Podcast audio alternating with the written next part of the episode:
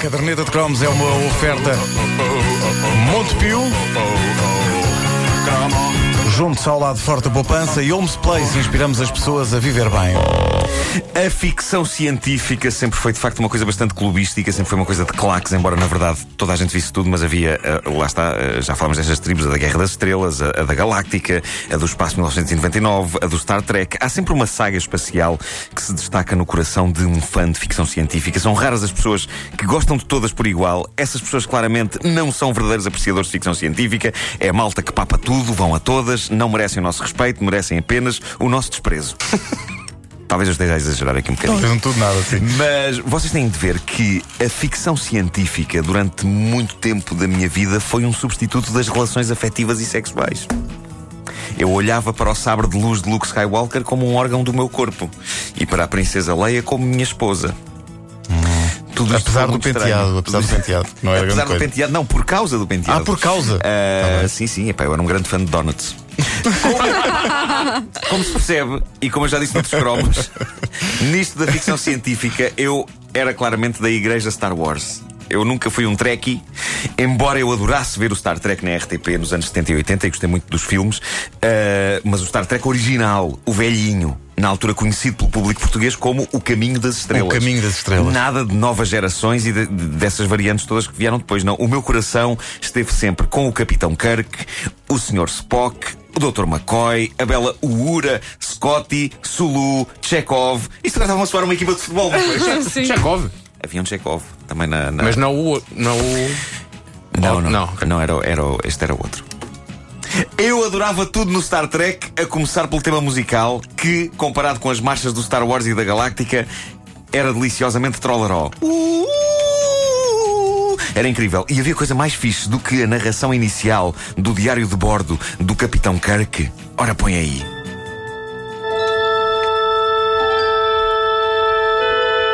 Space, the final frontier.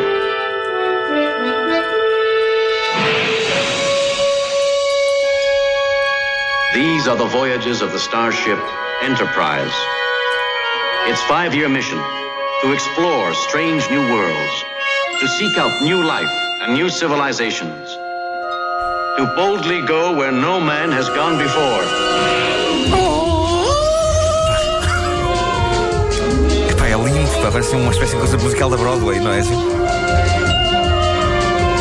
Grande William Shatner, o homem É, que... mas Danny Crane, Danny Crane. O homem que levou a canastriça à arte e criou o seu próprio estilo de interpretação. Eu não sou capaz de dizer mal do estilo muito peculiar de interpretação dele.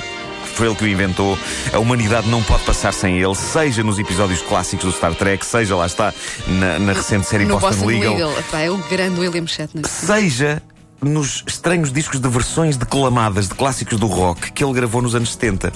Nós não combinámos isto, Pedro Ribeiro, mas eu acho que tens aí um. Tenho aí, eu acho que tenho. Peraí. eh, Tens aí o William Shatner a cantar Lucy in the Sky with Diamonds. Espera, cantar Eu tive. é uma palavra que Sim. se calhar não podemos usar, eh, eh, mas também não é bem falar. O, o que ele faz é uma coisa completamente eh, É isto? incatalogável. Ouvir? É isto, é isto.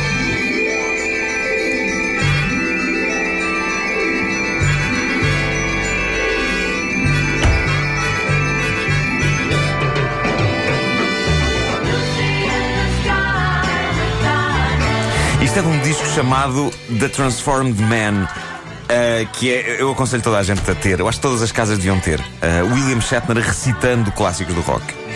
Reparem bem nisto, isto é deslumbrante, é um clássico. Picture yourself in a boat on a river with tangerine trees and marmalade skies. Já ele ele a fazer isto, mas vestido à Star Trek. Isto é muito bom. With kaleidoscope eyes. Cellophane flower with yellow and green. Não parece um tipo que acabou de tomar LSD e as coisas. Está completamente passado. Eu acho que a música escolhida não é o Calhas, não é? Mas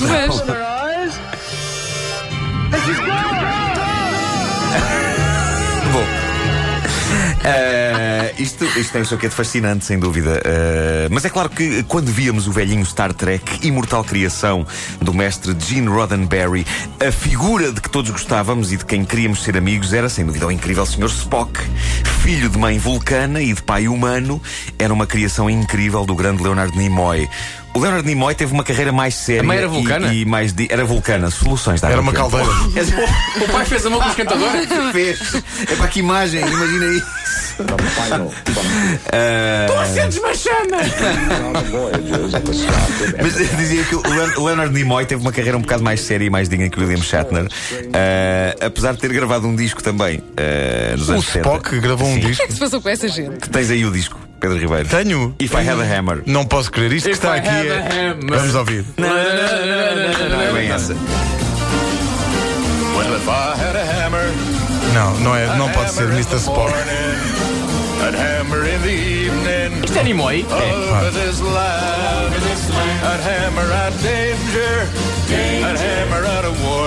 Ou seja, naquela altura, as figuras públicas eh, populares eh, gravavam discos, independentemente de saberem cantar ou não. Epá, sim. Hoje em dia escrevem livros. Sempre é uma coisa, epá, mas não tem que se ouvir. Eh, Mas olha que eu conheço mais eh, gente que dá concertos independentemente de saber cantar ou não. Verdade. Já É tenho verdade. visto, já É, tenho já visto. tenho visto. Já tenho E visto. as, e as pessoas pagam para Agora, ver. agora não me lembro, mas sim há. Mas, epá, eu, o Spock, o Spock não se devia ter metido nisto. O mestre da lógica, a criatura das imponentes orelhas em bico e do cabelo à Beatriz Costa. Eu uma vez vi a canção de Lisboa e um episódio do Star Trek no mesmo dia e fiquei chocado com as semelhanças entre Beatriz Costa e o Sr. Spock. E acho que houve uma, altura em que moravam ambos no Tivoli. Pois, assim, eu acho que sim, era no quarto ao lado que morava o Spock. Provavelmente a Beatriz Costa também era arraçada de vulcana. Mais a sério, Star. Trek, Star Trek era uma série espantosa, vistas bem as coisas, chegava a ser superior na- nas histórias ao espaço 1999 e à Galáctica. Tinha, as histórias eram muito boas, os conceitos e, e havia assim uma espécie de uma visão quase poética e filosófica da ficção científica. E sim, senhor, que os cenários podiam ser de cartão, os efeitos especiais ainda estavam na pré-história, afinal de contas, esta série pioneira foi feita entre 1966 e 1969. Mas eu outro dia revi uns quantos episódios do Star Trek original e são magníficos. E depois, já no fim dos anos 70 e pelos anos 80 fora, a série deu origem a uma série de filmes quase nunca tão bons como a série, mas ainda assim tiveram um momento glorioso que fez parte das nossas infâncias. Se calhar da tua não, Ribeiro. Tu não ligavas muito à ficção científica. Não, não era, não era muito chegado. Mas não sei se vo- vocês viram, da Galáctica. vocês viram Star Trek 2 A Fúria de Khan. Não. É o segundo filme da série e é um filme incrível. Arrasou-me os nervos, dilacerou-me o coração, porque é um filme que tem um vilão assustador, que é o Khan, que é interpretado pelo lendário Ricardo Montalbán, e também porque é o filme em que o Spock morre. E em que o William Shatner, como Capitão Kirk, tem um dos momentos mais intensos de interpretação da sua carreira. Que é este. Acho que tens aí também esse momento. Pá, peraí. Peraí, que eu esse. Ah, O vilão é o Khan, será isto? Não é o. Khan. mas É. o Khan não é o melhor amigo do homem. Epá, por amor de Deus.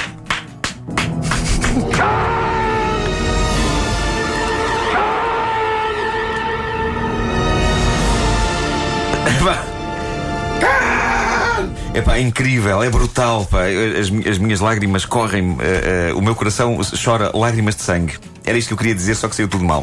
Mas, eh, para mim, a morte do Spock foi sem dúvida dos momentos mais traumáticos da minha juventude e só comparável ao que acontece ao Han Solo, Harrison Ford, no fim do Império Contra-Ataca. Mas. Tal como o Han Solo volta à vida no regresso de Jedi, também Spock voltava no terceiro filme do Star Trek, que se chamava The Search for Spock. E eles encontravam. E tudo ficava bem. Tudo ficava Ah, bem. então não tinha morrido mesmo. Não, quer dizer, tinha, mas depois eles pensaram, "Epá, mas se ele morre, isto é uma grande chatice, ninguém vai Pois. ver os próximos filmes. Pumba, ressuscitava no terceiro filme. Ah, Então o que é que fizeram para ele voltar? Qual é que foi a história? Epá, encontravam-no, já não sei. E, e que- interceptavam o caixão dele no espaço. Epá, não já não me lembro nada do Search for Spock, tu não Spock. tinhas morrido? Não, foi só o- comprar o, vinho. O Star Trek 2 marcou imenso, mas de certeza que há muitos trekkies que estão a ouvir e que sabem exatamente o que é que acontece no terceiro filme do, do Star Trek. Eu lembro-me do segundo porque é, é um bom filme, de facto. Ah, se bem que, para depois fazer o quarto filme, mais valia ao Spock ter ficado morto, porque o Star Trek 4 era quase uma comédia. Eles iam parar à América dos anos 80. E não era, era a clássica história dos peixes fora d'água. Eu lembro-me de ficar abalado pela imagem do trailer, de ver no cinema o Spock a atravessar uma rua de Nova York e toda a gente a olhar para ele. Epá, eu achei aquilo demais. É demais. Mas o Star Trek foi grandioso. Eu acredito que ditou rumos para a tecnologia. Os telemóveis foram praticamente inventados no Star Trek. Lembram-se dos comunicadores que eles Sim, tinham? sim. As portas que abrem Que abriam. sozinhas Opa, eu à era passagem de uma pessoa por também. isso. Agora, O som da porta. é, sim, tal e qual. Agora só nos falta inventarem o teletransporte para que possamos dizer às porteiras dos, no- dos nossos prédios, antes de irmos para o trabalho: Beam me up, sou Dona Lourdes!